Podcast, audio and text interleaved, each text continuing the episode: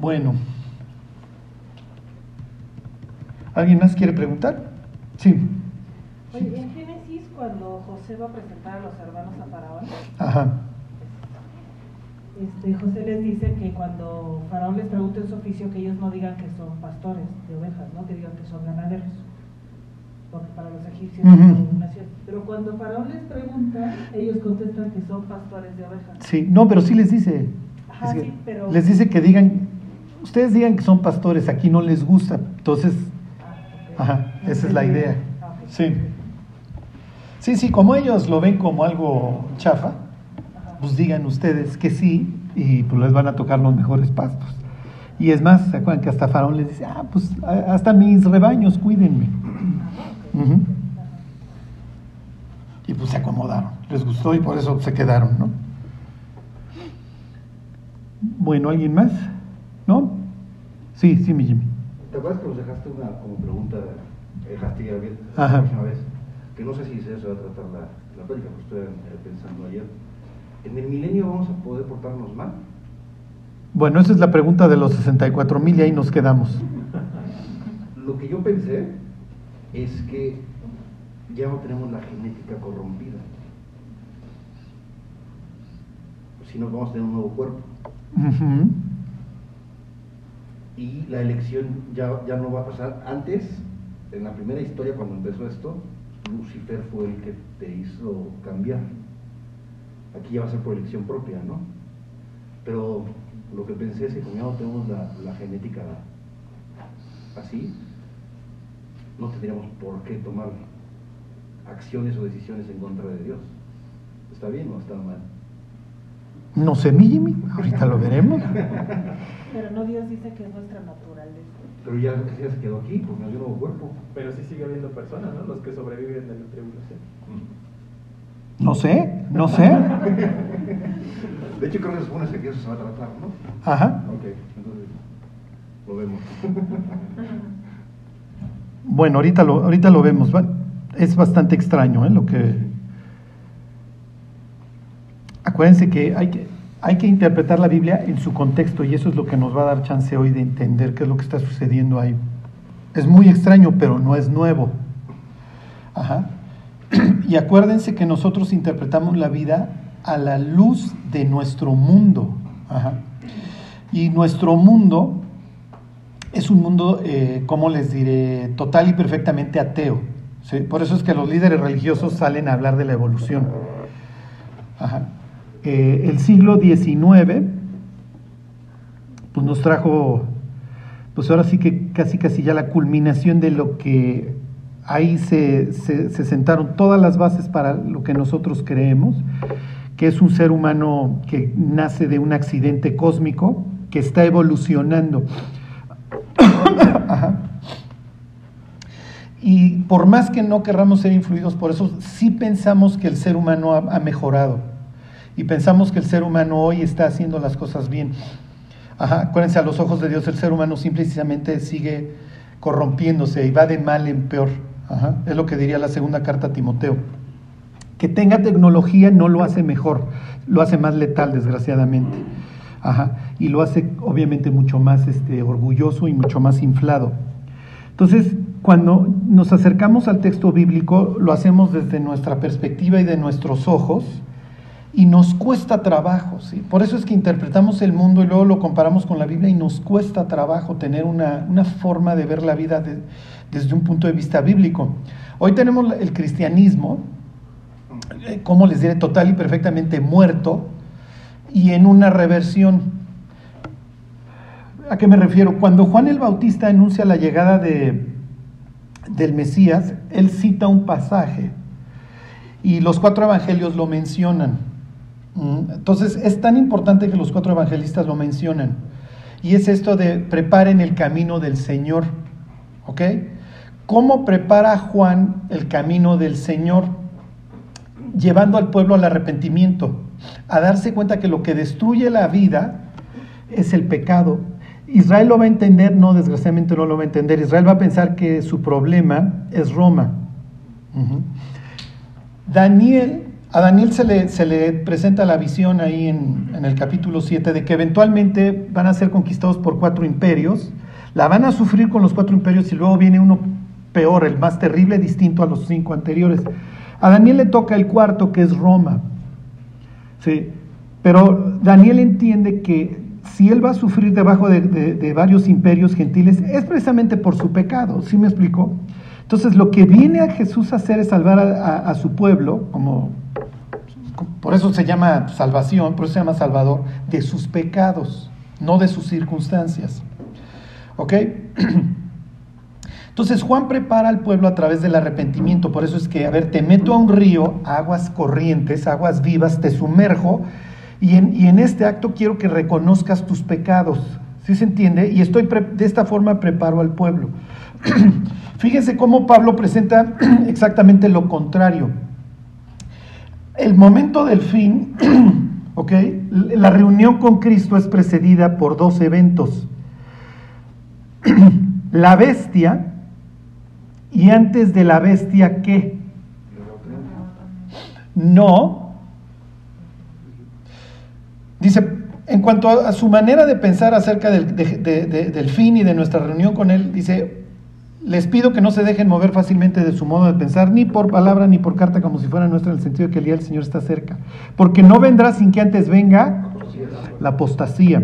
Entonces, así como ustedes tienen un tipo fervoroso como Juan, que anuncia la llegada del Mesías, y él genera un pueblo efectivamente dispuesto para recibir al Mesías, porque efectivamente muchas personas se van a convertir. De igual manera, hoy desgraciadamente ya al final tienen un cristianismo que anuncia a quién. ¿A quién anuncia? A la bestia. A la bestia. ¿Cómo lo hace a través de la apostasía? ¿Ok? Entonces tienen a las celebridades cristianas, tienen a Bieber, a Kanye West, este, sí. Orando con Marilyn Manson. ¿Sí, lo, sí vieron la foto? Este, entonces estoy preparando la llegada del, entre comillas, Mesías. Claro, este es el anti-Mesías, ¿ok? Pero esto no, pues, como diría Pablo, a ver, no, no, no- no sucedió ayer, o sea, ya está en acción el misterio de la iniquidad, solo que hay quien al presente lo detiene, pero obviamente esto va aumentando, aumentando, aumentando. Las bases para nuestro pensamiento, les digo, viene, arranca obviamente con la ilustración, la iluminación, y en el siglo XIX viene la revolución industrial, nace todo lo que hoy entendemos para mejorar al ser humano, la psicología. El ser humano es un animal que está evolucionando y tú puedes entender sus parámetros, estudiarlo y le das estos medicamentos o estos electroshocks y esta es la forma en que lo puedes tú ir manejando.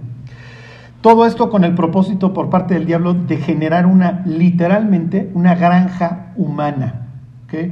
Re- rebajas al ser humano a un, animal, porque además se evolucionó, entonces finalmente es un animal, si quieres tú evolucionado, pero un animal al fin y al cabo, que acabará pues, en el metaverso o donde ustedes, o donde ustedes gusten y manden. Esta no es la forma en la que la Biblia presenta al ser humano.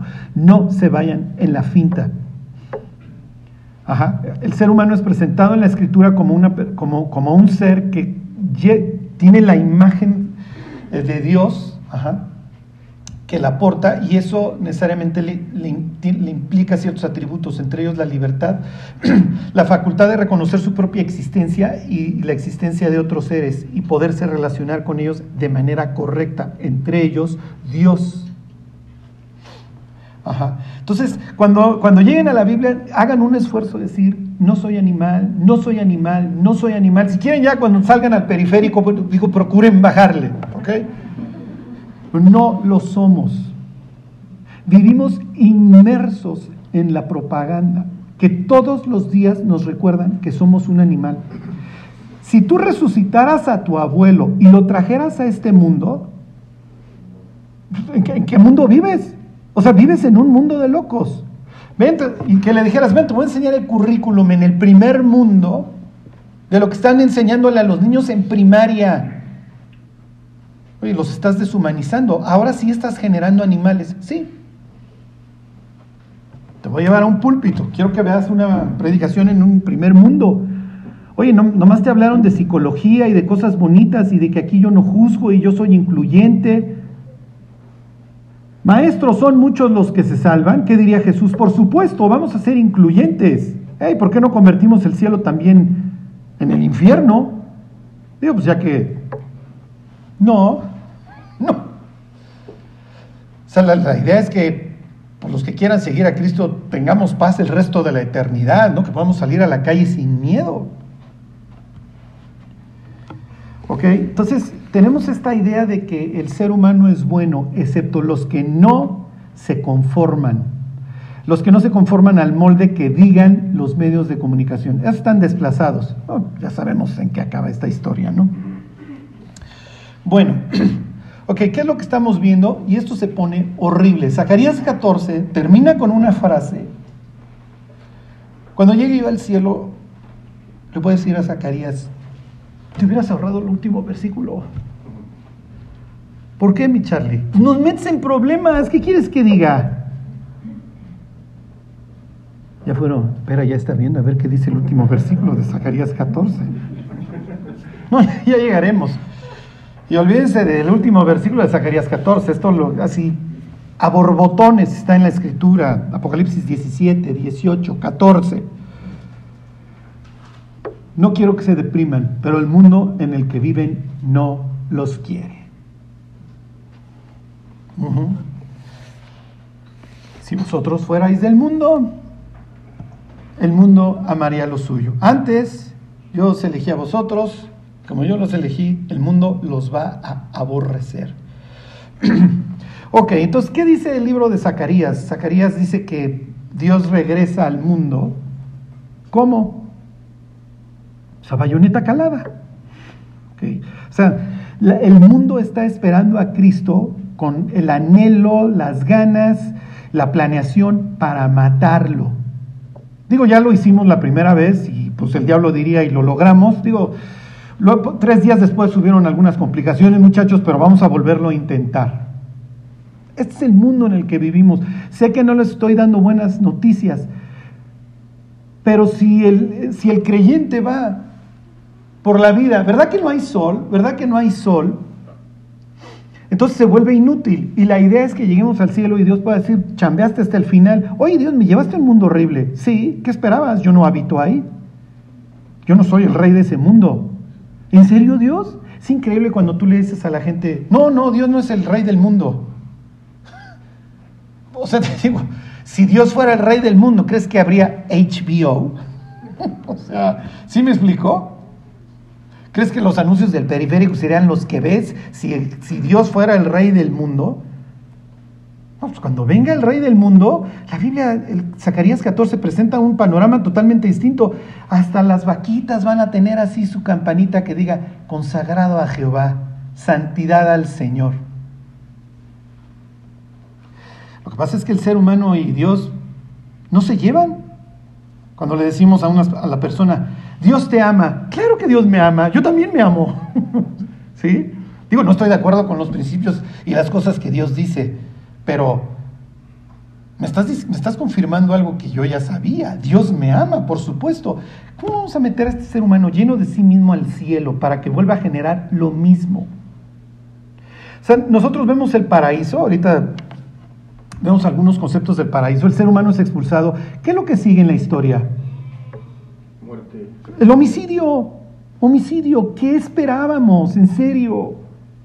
Y con, luego, luego con la siguiente generación. ¿Sí? O sea, no, no, ahora lo que está viviendo la humanidad, yo me pregunto, oigan, ¿no se acuerdan que sucedió hace 60, 70 años?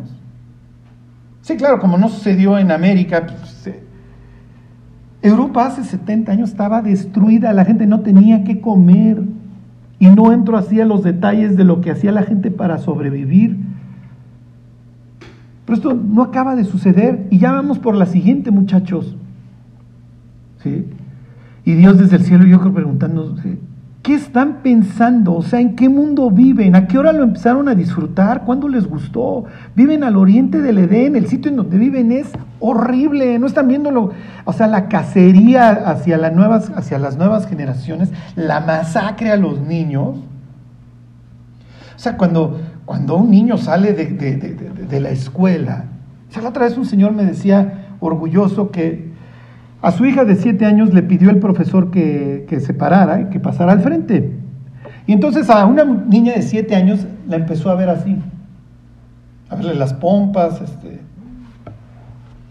Entonces le dice, me dice el papá orgulloso, le están enseñando cómo los niños la van a ver cuando crezca.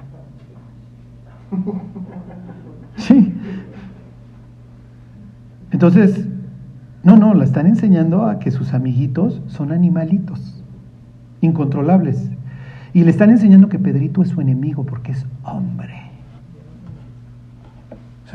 Vamos a, vamos a separar lo que Dios, lo que Dios unió, lo que Dios planeó. Vamos a, vamos a destruirlo. Y digo, historias de terror aquí nos pudiéramos pasar todo el día. lo importante es que, como dicen los gringos, a ver, despiértate, este, y huele el café, mi cuate, o sea, estás viviendo en un sitio horrible. Entonces, ¿para qué sirve la vida? ¿Cuál es el sentido de la vida? Número uno, el arrepentimiento. Y número dos, servir a Cristo. De ahí no nos llevamos absolutamente nada. Nada, nada. Y entonces, ¿y el mundo? ¿Y el mundo, Charlie? Pero el mundo no está tan mal. Si no eres a favor de Cristo, eres... Solo los Seth piensan en absolutos, Anakin. ¿Sí se acuerdan de la escena? Están luchando Anakin Skywalker contra su maestro Obi-Wan. Y entonces le dice a Anakin, si no estás conmigo, estás contra mí. Y el sabio de Obi-Wan le dice, solo los malos, los Sith, piensan en absolutos. Y los cristianos damos el siguiente bocado de palomitas. Qué feo eres, Anakin. Te acaban de citar el Evangelio.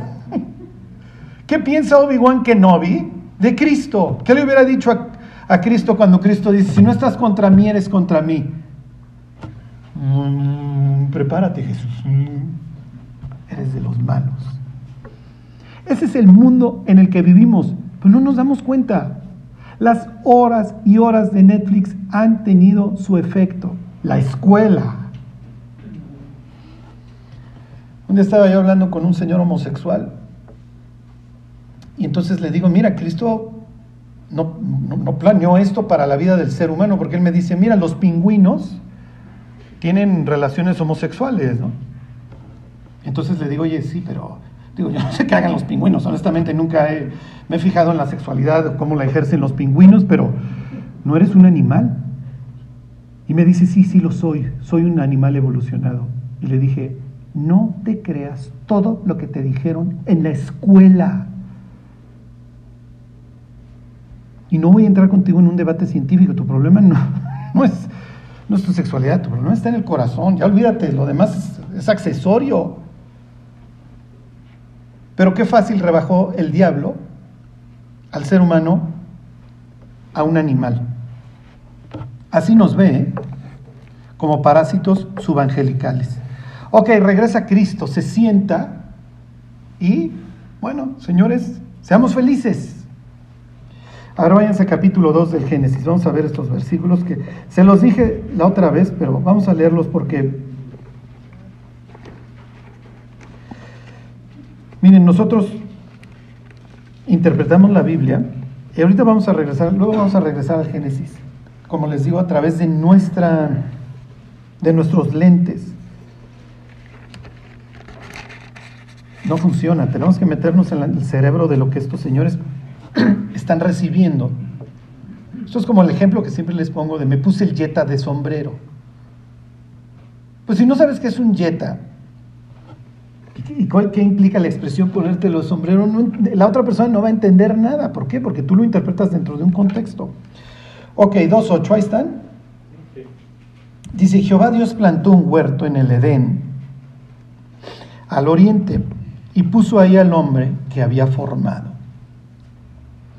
El oriente es fuchi, el oriente es caótico, ¿se acuerdan? Todavía no. Nos van a expulsar al oriente. ¿Cuál es la idea de, de, de crear al hombre y luego decirle, mira, ahí está el oriente? En este ejemplo, perdón, el oriente sería para allá, para acá está el norte. ¿no? Ahí está el oriente. quiero que lo empieces a labrar. ¿Cuál es la idea? Exacto, avanza. El ser humano tiene esta necesidad de ir por algo más, de crecer, no puede estar estático. Así nos hizo Dios. O sea, siempre tenemos, necesitamos algo que alcanzar, necesitamos esta idea de satisfacción. Desgraciadamente hoy pues, la satisfacción del ser humano pues, no la está encontrando en las cosas de Dios. Ok, entonces ahí está el jardín. Todavía estoy por conocer al ser humano que no le guste un jardín, el bosque. ¿Saben que tranquiliza el cerebro? Cuando se los esté llevando el tren, váyanse a un bosque a caminar. A ver, lo necesitamos. Hay un señor que escribió un libro que se llama este, Pink Tank.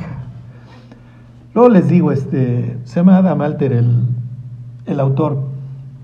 Y habla acerca de las cosas bastante extrañas entre ellas los colores. Sucede que en unos separos en Estados Unidos pintaron las paredes de rosa.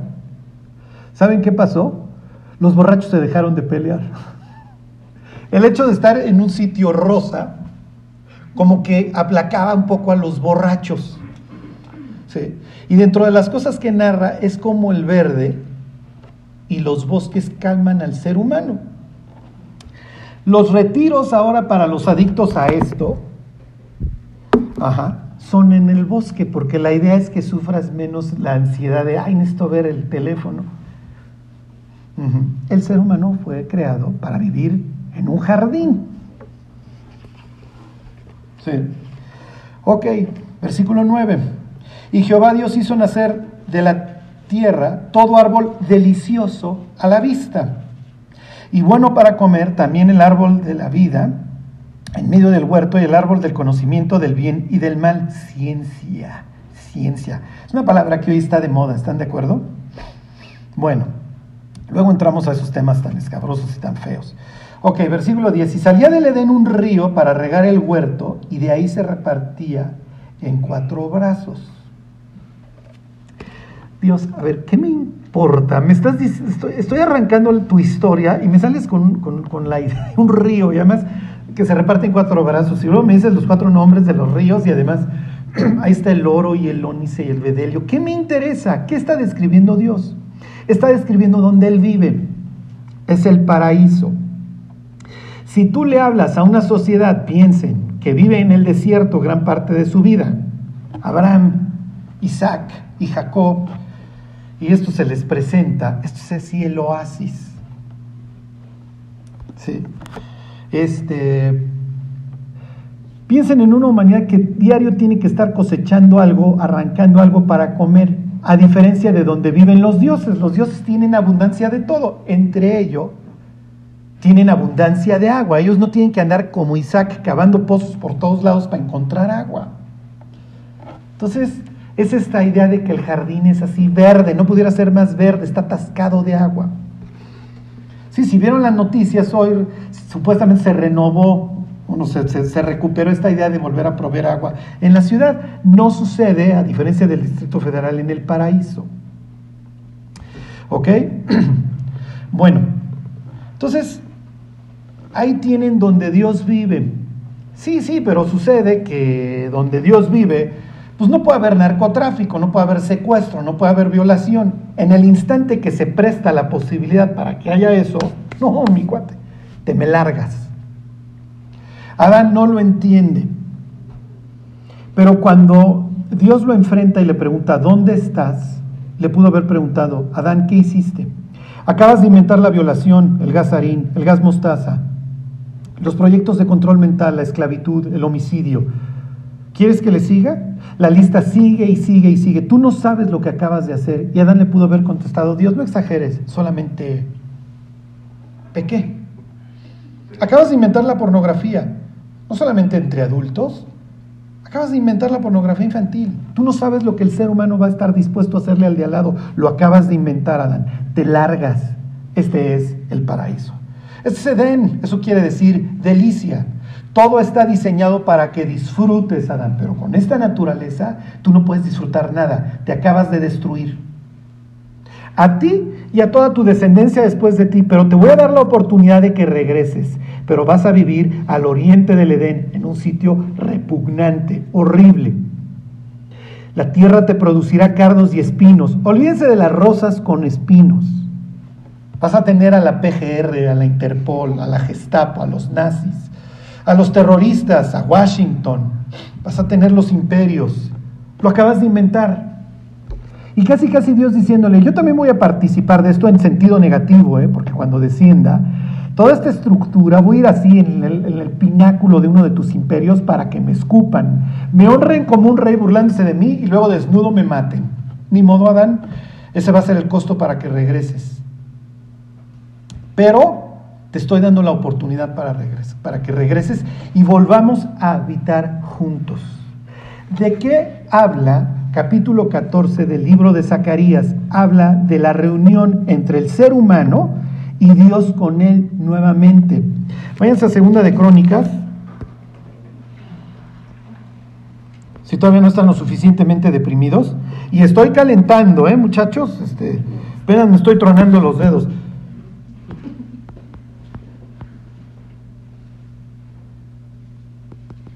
Es este 6, 18, ahí voy, ¿eh? es que se me fue esto.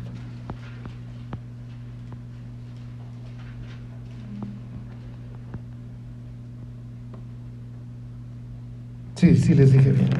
A ver, dice, está Salomón dedicando el templo.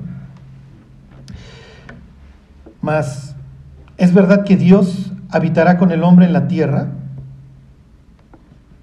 He aquí los cielos de los cielos no te pueden contener, cuanto menos esta casa que he edificado. Esa es la pregunta de los 64 mil. ¿Puede Dios vivir con el ser humano? En esta carne no. En esta carne no, diría Jimmy, inciso A. ¿Alguien está de acuerdo con Jimmy? ¿No?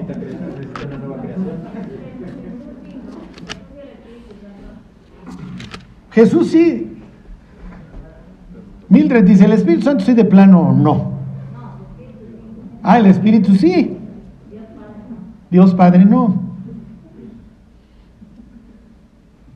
¿Alguien? ¿Ese es el inciso B? Necesita volver a crear todo. Ok, Marco, inciso C. Dios necesita volver a crear todo. ¿De qué trata el libro de Zacarías? Exilio.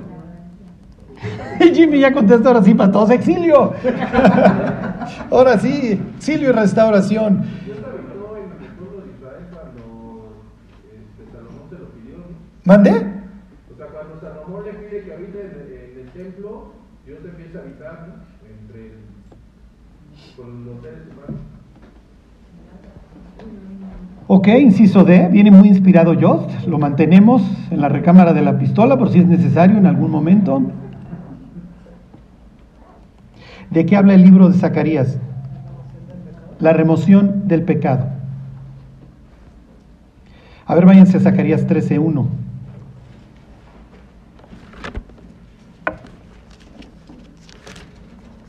Acuérdense, el contexto de Zacarías es que están regresando estos con la cola entre las patas, tal cual. Zacarías 13.1. Dijo, don Robert tuvo a bien regalarme una Biblia nueva. Nomás no pasa nada. Ahí está.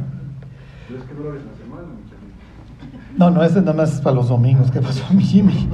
No. En aquel tiempo habrá un manantial abierto para la casa de David y para los habitantes de Jerusalén, para la purificación del pecado y de la inmundicia. Pecado ya lo mandamos a Babilonia, ¿se acuerdan? Que se pudra ahí, guárdenlo en este barril y mándenlo para allá.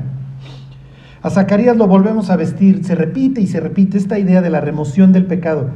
Ok, entonces te estoy dando la oportunidad, que, lo que esto es lo que nos estorba, de que nos volvamos a reencontrar. El pecado es lo que ha destruido. Bueno, voy a abrir un manantial. Nosotros, obviamente, los cristianos, ¿qué entendemos? Pues la sangre de Cristo. ¿Ok? Pero es esta idea de que hay un sitio en donde te puedes purificar. ¿Se les hace extraño que Juan el Bautista invitaba a la gente al agua? No. ¿Ok? Todo- son variaciones del mismo tema. Todo está girando al- alrededor de los mismos conceptos. Entonces te traigo y te baño. Marco dice, es que vamos a, se tiene que recrear a la persona para que habite con Dios. También el. Les voy a hacer una pregunta, ¿Cristo convive con nosotros? Y digo, excepto por mí, todos ustedes están repodridos, ¿eh? Me encantan mis chistes.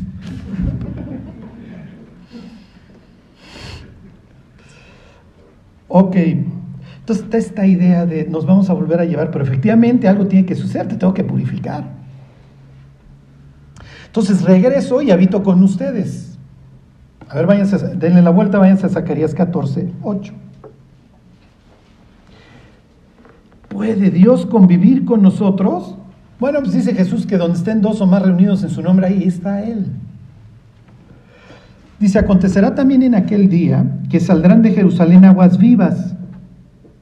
La mitad de ellas saldrá, perdón, la mitad de ellas hacia el mar occidental y la otra mitad hacia, ah, perdón, oriental y la otra mitad hacia el mar occidental, en verano y en invierno.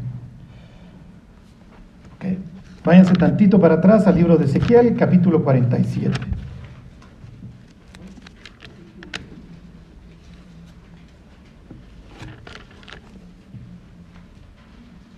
Ok, no es nuevo que los reyes viven en sus jardines, en sus paraísos.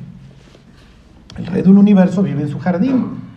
Y entonces dice, hagamos al hombre a su imagen conforme a nuestra imagen conforme a nuestra semejanza. Y señoré sobre los peces del mar, miren todo esto que he creado, pues, vamos a dárselo.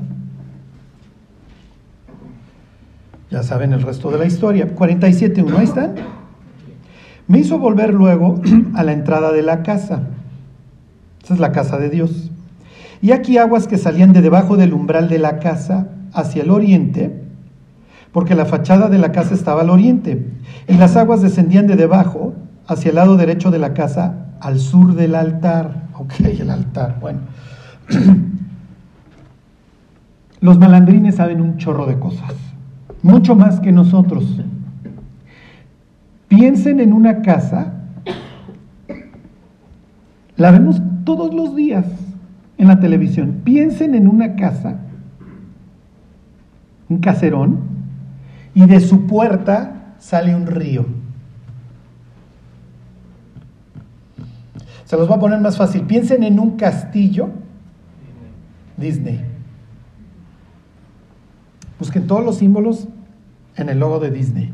Todos cada letra. ¿Se acuerdan el castillo que está así increíble? Que hay un jardín y del castillo que sale un río. Pues claro, el diablo se trata siempre es imitar, imitar, imitar. Ya, ya, ya, voy a estar subiendo estas de Apocalipsis. Capítulo 13 de Apocalipsis es pura imitación de Dios. El Padre, el Hijo, el Espíritu Santo. Bueno, aquí está la casa de Dios y de la puerta salen sus ríos. ¿Qué hacen estas aguas? Fíjense, versículo 2, me sacó por el camino de la puerta del norte y me hizo dar la vuelta por el camino exterior, fuera de la puerta al camino de la que mira al oriente, y vi que las aguas salían del lado derecho. Acuérdense que está la puerta bien para acá, para el oriente. ¿Por qué? Porque de ahí estoy trayendo al ser humano, estoy diciendo, ven, de la puerta salen los ríos y entonces sale Ezequiel sale por la del norte, sale por esta, le da la vuelta y se asoma para ver las aguas. Le dice Dios, métete a las aguas y entonces es un río casi casi así, poco profundo, que solo en medio puedes cruzar a nado, pero es un río bastante ancho. Y entonces empieza a entrar y dice, y fui, me llegó a las rodillas, luego a los lomos, luego acá y luego ya nada más lo podías cruzar a nado. Versículo 6. Y me, y me dijo, ¿has visto, hijo de hombre? Después me llevó y me hizo volver por la ribera del río. Y volviendo yo, vi que en la ribera del río había muchísimos árboles a uno y otro lado. Obviamente está creando qué, ahorita me dicen la palabra. Y me dijo, estas aguas salen a la región del oriente y descenderán al Arabá y entrarán en el mar. Y entradas en el mar recibirán sanidad las aguas. piensa en Apocalipsis 8 y luego, si mal no recuerdo, Apocalipsis 16, en donde tienes las fuentes de las aguas todas corrompidas, todas amargas, y todos los mares convertidos en sangre. Obviamente cuando regresa Cristo, pues esto hay que purificarlo. Planta su casa, se sienta y de su trono salen las aguas y esto se convierte en un qué? ¿Mm? En un paraíso. Fíjense. Versículo 8, y me dijo, estas aguas salen a la región del oriente y descenderán al Arabá y entrarán en el mar, y entradas en el mar recibirán sanidad las aguas. Y toda alma viviente que nadare por donde quiera que entrar en estos dos ríos, vivirá. Y habrá muchísimos peces por haber entrado allá estas aguas, y recibirán sanidad, y vivirá todo lo que entrar en este río. Y junto a él estarán los pescadores, desde Engadi hasta Eglaim será su tendedero de redes, y por sus especies serán los peces tan numerosos como los peces del mar grande. Entonces presenta todo esto así increíble, fíjense, me brinco al 12, y junto al río, en la ribera, a uno y otro lado crecerá toda clase de árboles frutales. Sus hojas nunca caerán, ni faltará su fruto, a su tiempo madurará, porque sus aguas salen del santuario, y su fruto será para comer y su hoja para medicina. Entonces, ay, me duele la cabeza, o le das una mordida a la mandarina, o lo que haya que en la ribera. Vives perfecto. Porque dice que para medicina, finalmente, alguien se preguntará. Y ahora sí vamos a la pregunta de los 64 mil. Dios ha creado un paraíso, lo recrea. Ya desciende Cristo. ¿Habitará Dios con el hombre? Sí, ya puso su casa. Y cada año vas a venir a celebrar la fiesta de los tabernáculos. Sí, pero leímos la semana pasada que la nación que no suba para adorar al rey no le va a llover. Entonces, ¿qué es lo que está sucediendo?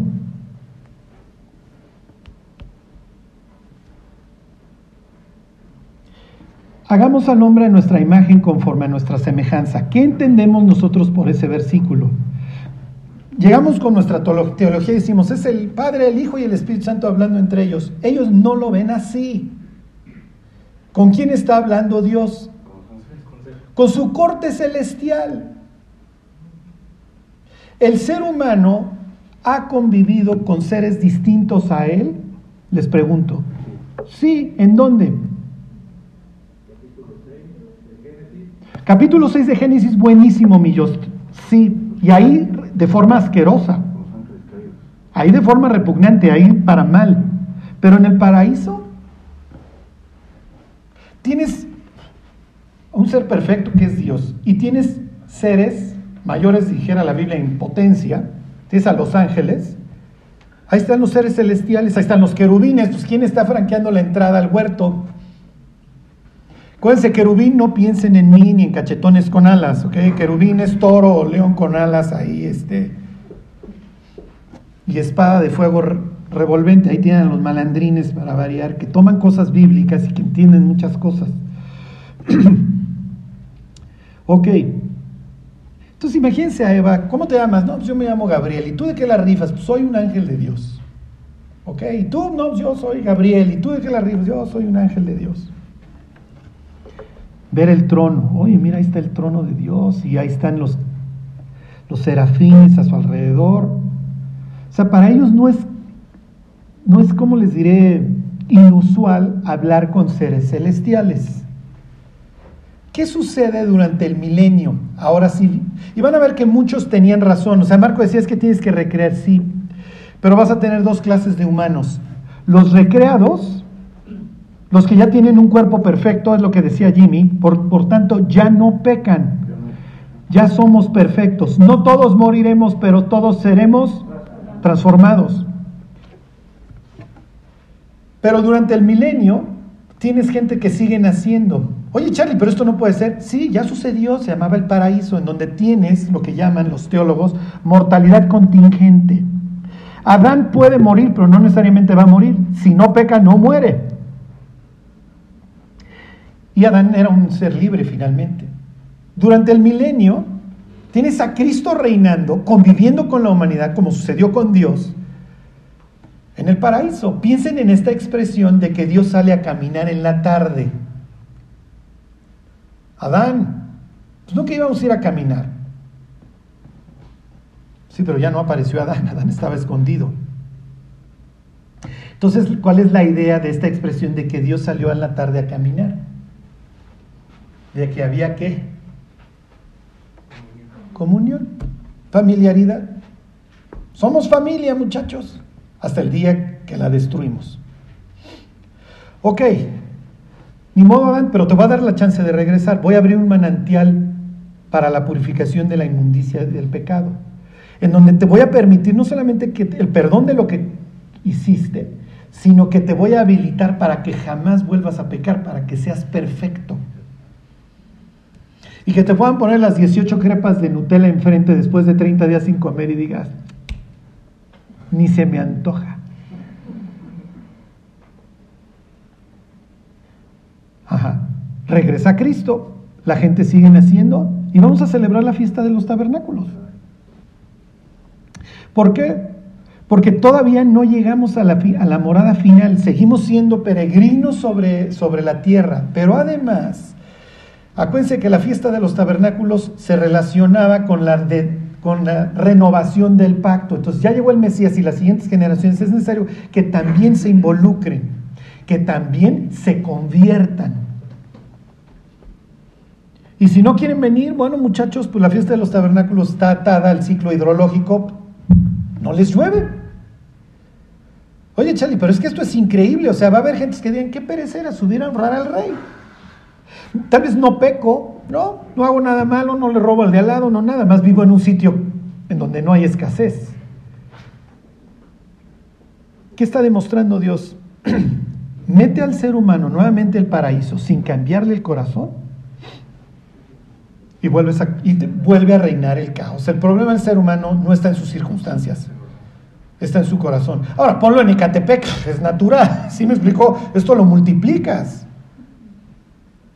Pero los plutrócratas dirían, pues yo no vivo en un sitio feo, ¿eh? y me dedico a la maldad, a la destrucción, al engaño, al homicidio. Va a seguir habiendo libre albedrío, pero ya... Sigue abriendo libre albedrío, sí, eso es lo que daría a entender Zacarías. El pecado fue removido y te doy chance de convivir conmigo. Vas a convivir con Dios, con los ángeles y con seres humanos perfectos. Ya sucedió, ya sucedió. Y al final de los tiempos, como en el Edén, te pruebo. ¿Quieres habitar conmigo para toda la eternidad? Felicidades. ¿Quieres vivir en exclusión eterna? Felicidades. A ver, váyanse a Apocalipsis 19.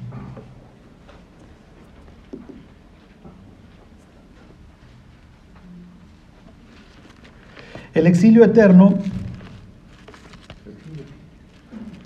ya no se da en un oriente en donde el ser humano pueda seguir dañando a otros, ofendiendo a Dios. se da en un sitio contenido, ni siquiera se da en un mar. Acuérdense que para los hebreos y para la Biblia el mar implica caos. El exilio se vive en un lago, que da esta imagen de estás contenido, ya no puedes hacer daño. Y te mantengo en un tormento constante para que ni siquiera se te vaya a ocurrir. ¿Cuál es el peor tormento? La soledad y la ausencia de propósito.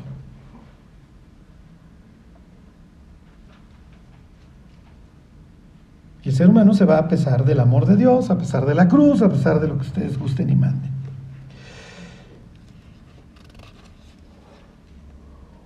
Bueno,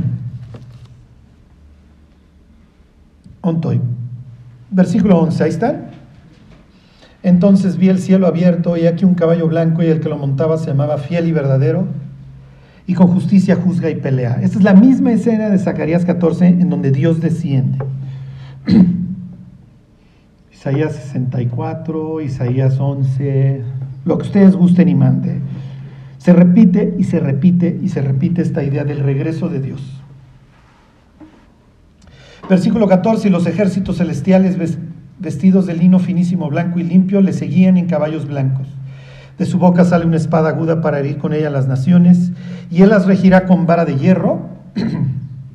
La palabra regir en este caso es pastoreará. Y él pisa el lagar del vino del furor y de la ira del Dios Todopoderoso. Entonces regresa y dijera este, Isaías 11 con el resplandor, con la vara de su boca, hiere al impío, a la bestia y a toda una humanidad que para entonces ya porta su sello. Acuérdense, Dios sella a la humanidad, digo, Dios sella a sus hijos, eso dice Efesios 1, la bestia hace lo mismo porque está imitando. Ok, versículo 19. Y vi a la bestia, a los reyes de la tierra y a sus ejércitos reunidos para guerrear contra el que montaba el caballo y contra su ejército. Ahí está la humanidad con el tapete de bienvenida para Dios. Y la bestia fue apresada y con ella el falso profeta que había hecho delante de ella las señales con las cuales había engañado a los que recibieron la marca de la bestia y habían adorado su imagen. Estos dos fueron lanzados vivos, estos son los primeros habitantes, dentro de un lago de fuego que arde con azufre. Bueno, 24. Y vi tronos y se sentaron sobre ellos los que recibieron la facultad de juzgar, y vi las almas de los decapitados por causa del testimonio de Jesús y por la palabra de Dios, los que no habían adorado a la bestia ni a su imagen y que no recibieron la marca en sus frentes ni en sus manos, y vivieron y reinaron con Cristo mil años. Regresa Cristo, obviamente reúne a todos los sobrevivientes convertidos, ustedes van a entrar conmigo, todos los sobrevivientes incrédulos, adiós muchachos, ustedes decapitaron a mi gente y tipo faraón, tú me ahogabas a mis hijos, yo te ahogo a ti, tú te dedicaste a matar a mis hijos, bueno, pues ahora te toca a ti y seamos felices. Todos estos sobrevivientes viven en el paraíso, se ha recreado el paraíso, Dios ha regresado a la tierra, las aguas han vuelto a traer sanidad y una salud perfecta. Imagínense la capacidad de reproducción de un ser humano que no se enferma y que vive en armonía. La tierra, sabor botones nuevamente, van a haber nuevas generaciones. Bueno,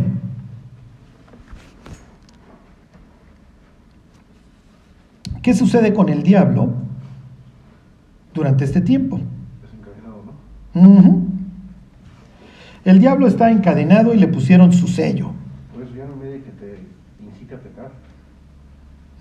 Fíjense, 22.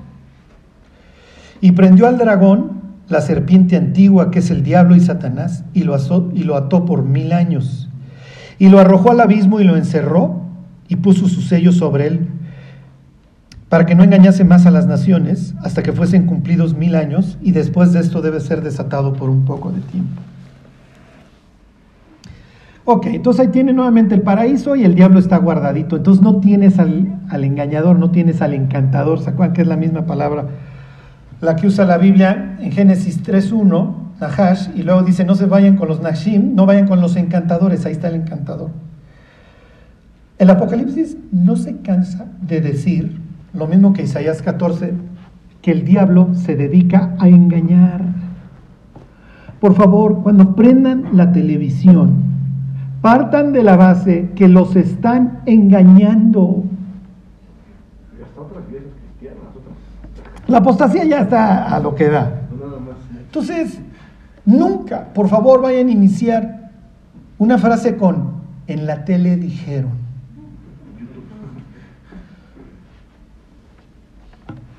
Oye, Charlie, entonces ¿en qué creo? Miren, tenemos que ser escépticos para todo. Porque el diablo no nos quiere, ni modo. Ok.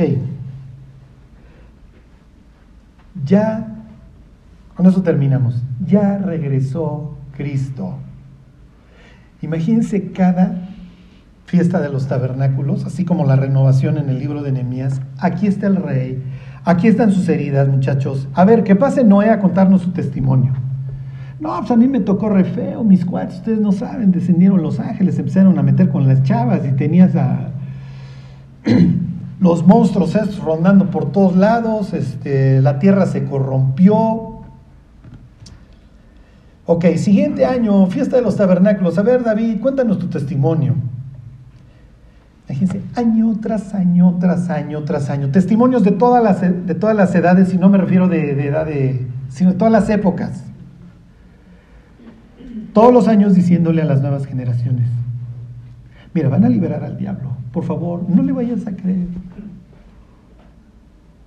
Los que nos ha tocado vivir esta época vamos a estar igual. Yo estoy seguro que vamos a seguir calvos, así de arrancarnos las greñas. Por favor, no te lo creas, no te lo vayas a creer. ¿Qué va a suceder?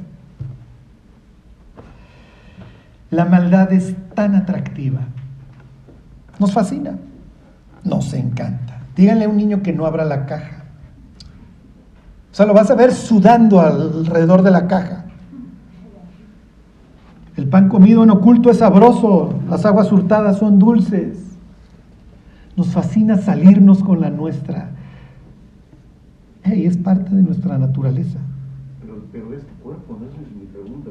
Si, si ya no somos este cuerpo, ¿por qué va a seguir sucediendo eso? No, no a los renovados. Acuérdense, es lo que les acabo de decir. Tienes dos clases de seres humanos. Oye, esto no puede ser, acuérdense, la humanidad ya convivió con seres perfectos. Versículo 7, 27. Cuando los mil años se cumplan, Satanás será suelto de su prisión y saldrá a engañar a las naciones, para variar.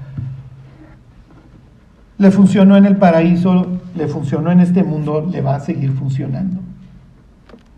Y saldrá a engañar a las naciones que están en los cuatro ángulos de la tierra, a Gog y a Magog, a fin de reunirlos para la batalla, el número de los cuales es como la arena del mar. ¿A cuántos va a engañar al diablo? Perdón, ¿a cuántos va a engañar el diablo? como la arena del mar.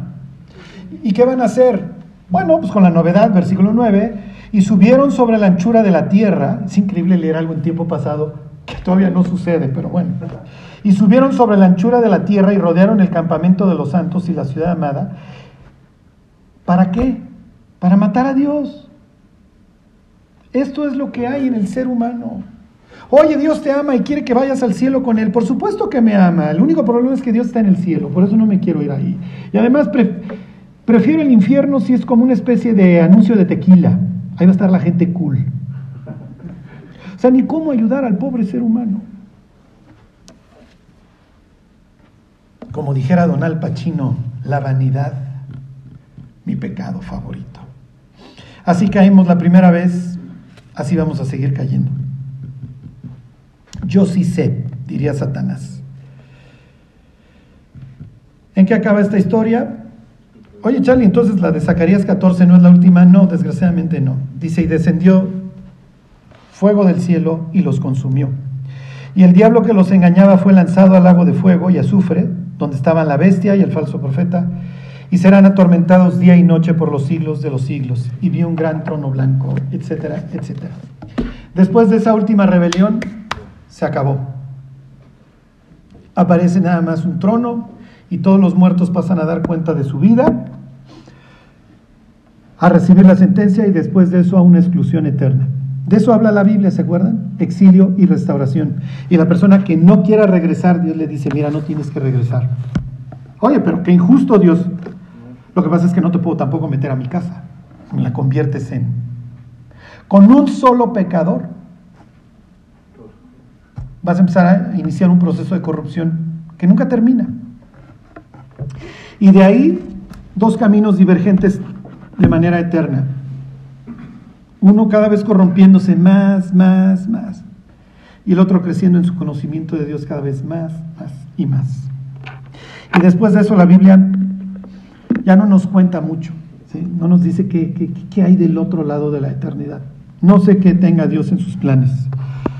Lo que sí les puedo decir es que el mundo, el mundo está sentenciado, este mundo está destinado a las llamas, no, no pudiera tener otro destino. Oye Charlie, pero un Dios que hizo el infierno, ¿en qué clase de Dios creeríamos? Que no hay infierno. Es ridículo. El ser humano tiene impreso esto en su alma, en la necesidad de justicia. El violador no puede salir a burlarse de la violada para que luego la otra se quite la vida en su impotencia y en su dolor. No. Dios dice no. No, por lo menos no en la historia que yo hice y es la mía, muchachos. En la mía la ecuación se equilibra. Por eso existe la cruz. Las variables van a volver a nivelarse. Si tú quieres vivir en un sitio que puedas disfrutar para toda la eternidad, ahí está el manantial. Impregnado de la sangre de mi propio hijo, si quieres. Y si no quieres, vas a vivir en un sitio en donde ni siquiera tengas que sufrir tu propia maldad, vas a estar concentrado simplemente en lo espantoso del lugar. Alguien decía que si nos dieran la oportunidad de ver 30 segundos el infierno nos volveríamos locos. Y yo coincido. Vivir en un sitio en donde jamás vas a ver a Dios. Y piensen nada más en esto último. Todos los muertos salen del infierno a ver a Dios. Y Dios no les va a dirigir la palabra. Lo, único, lo último que van a escuchar de él es apartados de mí, malditos, al fuego eterno preparado para el diablo y sus ángeles. Después de haber visto toda su vida. Dios, tú eres injusto. ¿Está bien? ¿Está bien? Es lo que dice el Salmo 51, para que triunfes cuando juzgues. Vamos a ver tu vida. No, espérate. Todo lo que has pensado, todo lo que has hecho, todos tus secretos, todo. Y entonces ¿Qué dice la escritura? Se cerrará toda boca. Pues ¿qué vas a alegar? Mañana a las 7 de la noche en YouTube, les digo luego el canal, todas las iniquidades de Jimmy. 30 segundos. Jimmy no lo veríamos. En solidaridad, ¿qué diríamos? Jimmy, ¡uh! ¿qué onda? Así estarían todas las biografías. No nos, Ahora sí que no nos hagamos.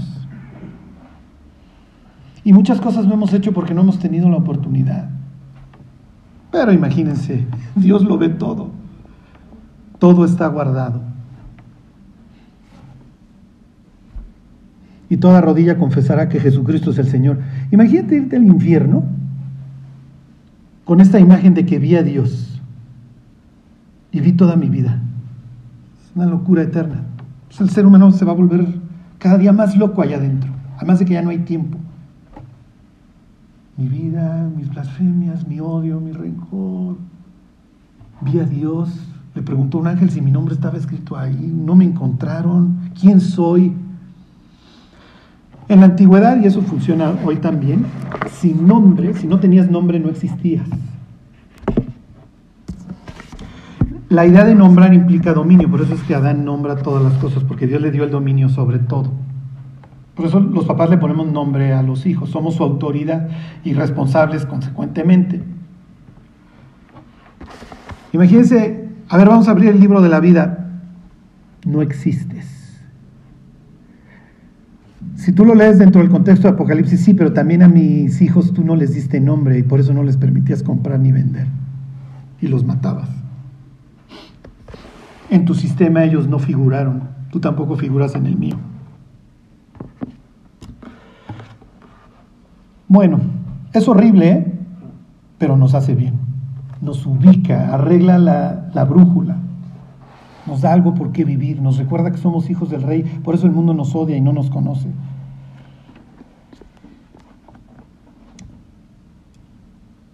Nos devuelve el amor por nuestros hijos, por nuestros cónyuges, por nuestro Salvador.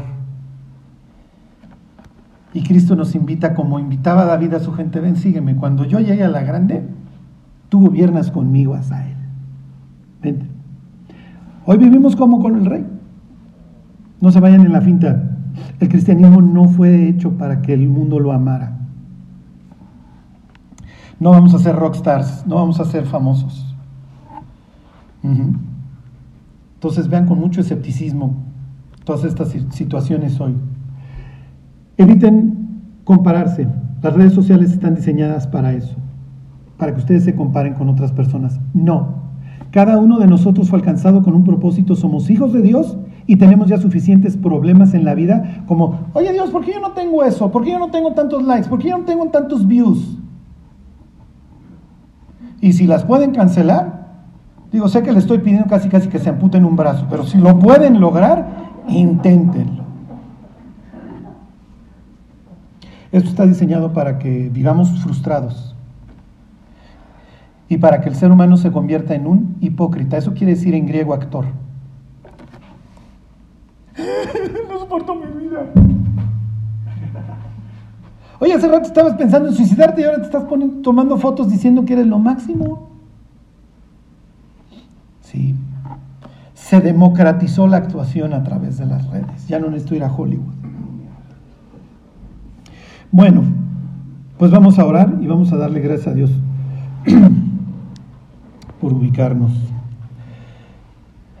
Dios, te queremos dar gracias por tu palabra, Dios. Ayúdanos, Dios, a vivir agarrados de ella. A leerla, Dios, a memorizarla, a meditarla todos los días de nuestra vida, para que te podamos rendir buenas cuentas, Dios, el día que regreses. Danos, Dios, danos, Dios, tus ojos para poder ver la vida a través de los tuyos, Señor, y no a través de lo que hoy nos presenta el mundo. Que no seamos como Eva, Dios, engañados a través de nuestros sentidos. Cuídanos Dios, ayúdanos a ver a Sodoma y a Gomorra como lo que es y a no voltear los ojos como lo hizo la esposa de Lot. Ayúdanos Dios a vivir con los ojos puestos en ti. Te lo pedimos Dios en el nombre de Jesús. Amén.